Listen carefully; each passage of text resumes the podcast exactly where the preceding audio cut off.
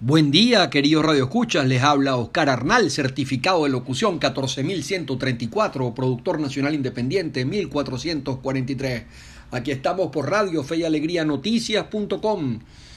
En la dirección de Radio Fe y Alegría Noticias Caracas, Ulma Osuna, en la coordinación Wilmeris Villalobos, en los controles José Urbina y en la producción del espacio Valentina Ziegler.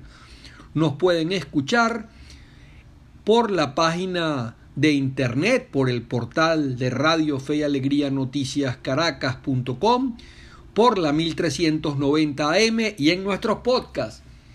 En el resumen de noticias de hoy, viernes eh, primero de abril, ya cambiando el mes, ya en abril del 2022, tenemos y empezamos con las noticias nacionales que el impuesto a las transacciones en dólares es de 3% en pago a comercios.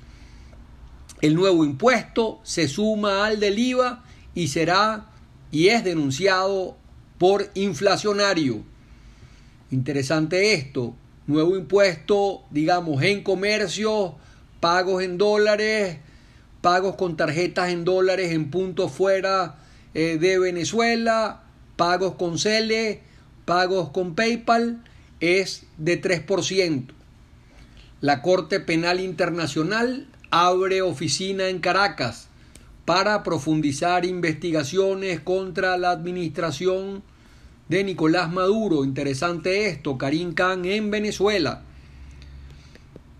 Oposición espera que la oficina que abre la Corte Penal Internacional en Caracas ayude a lograr justicia y contenga violaciones a los derechos humanos por parte del gobierno de Maduro.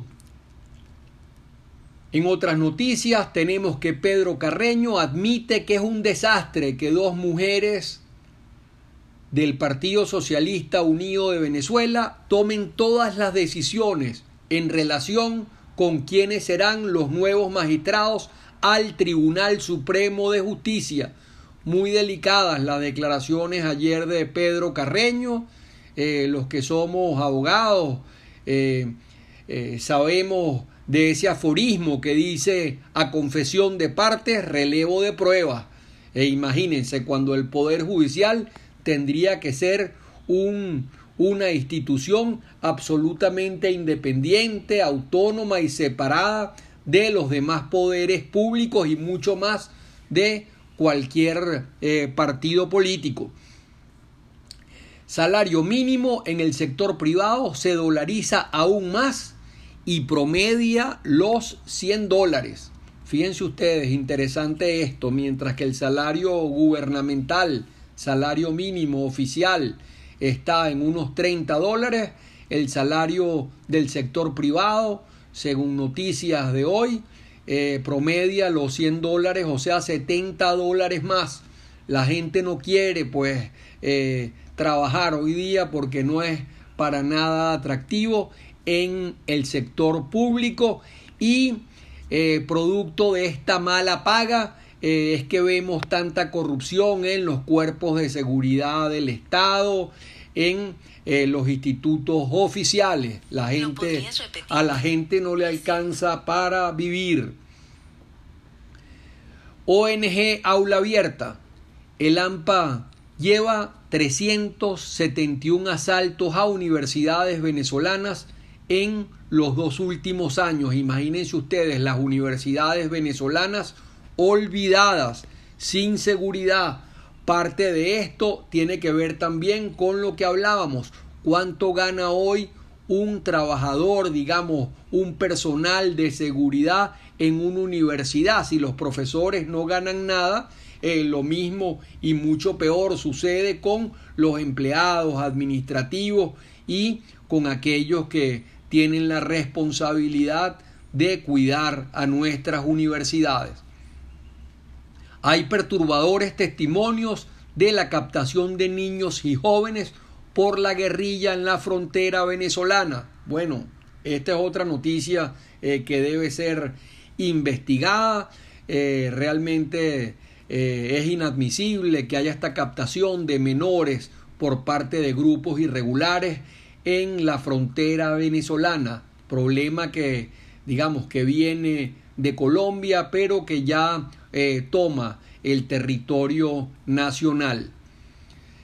Central hidroeléctrica del Guri, que es la que nos dota básicamente de agua en el país, eh, trabaja a media máquina y denuncian falta de mantenimiento. Peligroso esto. Han denunciado en los últimos días eh, problemas con el tema eléctrico, con la falta de mantenimiento, con los apagones constantes y ahora el tema del agua. La gente se queja que está más seca que nunca.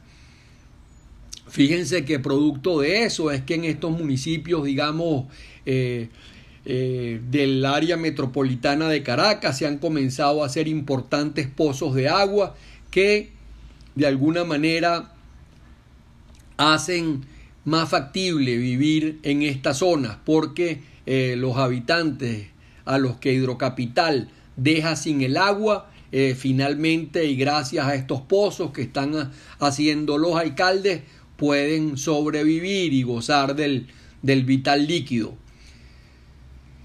El sector ganadero de Bolívar, quebrado por la crisis de combustible y la falta de financiamiento, otro de los problemas que azota al sector ganadero en general del país y también hay que decirlo al sector pesquero, es la crisis inmensa de combustible.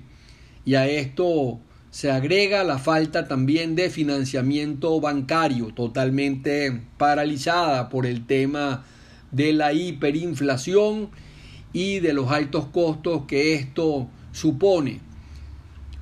Gobierno de Maduro prepara madrugonazo con nueva ley de universidades que violaría la autonomía. El tema de la ley de universidades se habla de una ley que mantienen, digamos, tras bastidores para aprobarla, eh, digamos, de la noche a la mañana. Esto violaría eh, la autonomía universitaria y, y acabaría definitivamente con el claustro universitario donde los profesores y eh, la gente que se ha dedicado a la academia y a la docencia eh, tiene la preponderancia históricamente. Ayer se registró un nuevo incendio en el Ávila a la altura de San Bernardino. Permitirán aforo hasta del 70% en, en iglesias durante la Semana Mayor. En materia internacional, tenemos que Estados Unidos advirtió que Rusia quiere usar a Cuba, a Nicaragua y a Venezuela para exportar conflicto con Ucrania, ampliando su cooperación militar. Eh, países que se unen a, a la invasión de, de Putin corren la suerte, hay que decirlo, que correrá el propio Putin.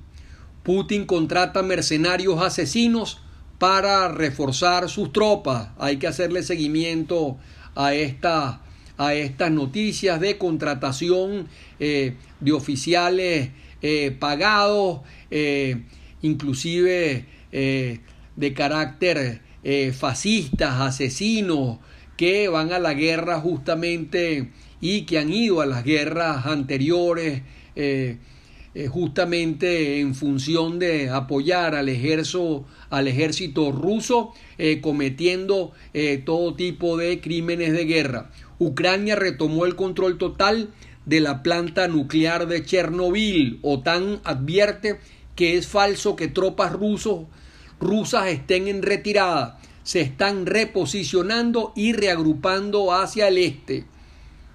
Cruz Roja espera hoy la evacuación de Mariupol. Civiles en Mariupol cercados caminan entre cadáveres. La Unión Europea ayer exige a China no ser cómplice de Rusia y amenaza con consecuencias. Estados Unidos lo hizo hace unos días a través del propio presidente Biden, o sea, advierten a China que no sea cómplice de Rusia.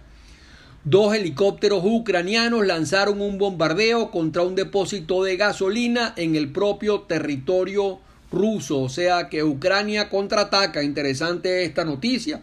Está también en los distintos portales eh, internacionales. La ONU aprobó investigación contra Nicaragua por violaciones a los derechos humanos.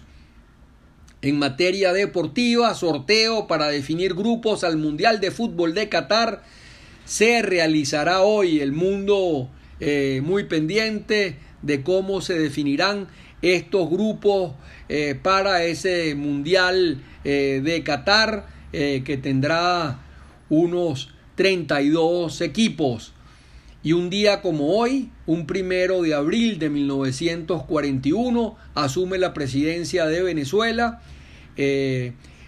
Isaías Medina Angarita fue derrocado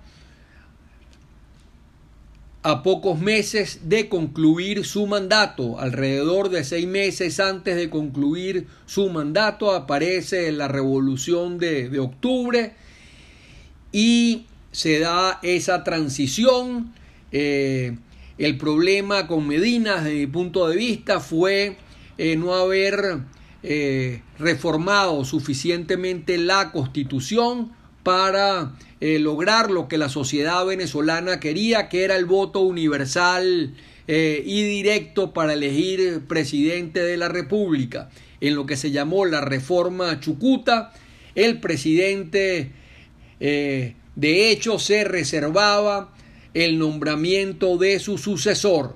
Y por eso llega y esa revolución de octubre con acción democrática y, y el apoyo precisamente de un partido que nace muy poco después, el partido Copey en esa dirección. Y la frase de hoy, el precio de la grandeza es la responsabilidad, una frase de Winston Churchill, y no se aparten de nuestra sintonía que venimos con Juan Francisco Contreras presidente del Colegio de Internacionalistas de Venezuela.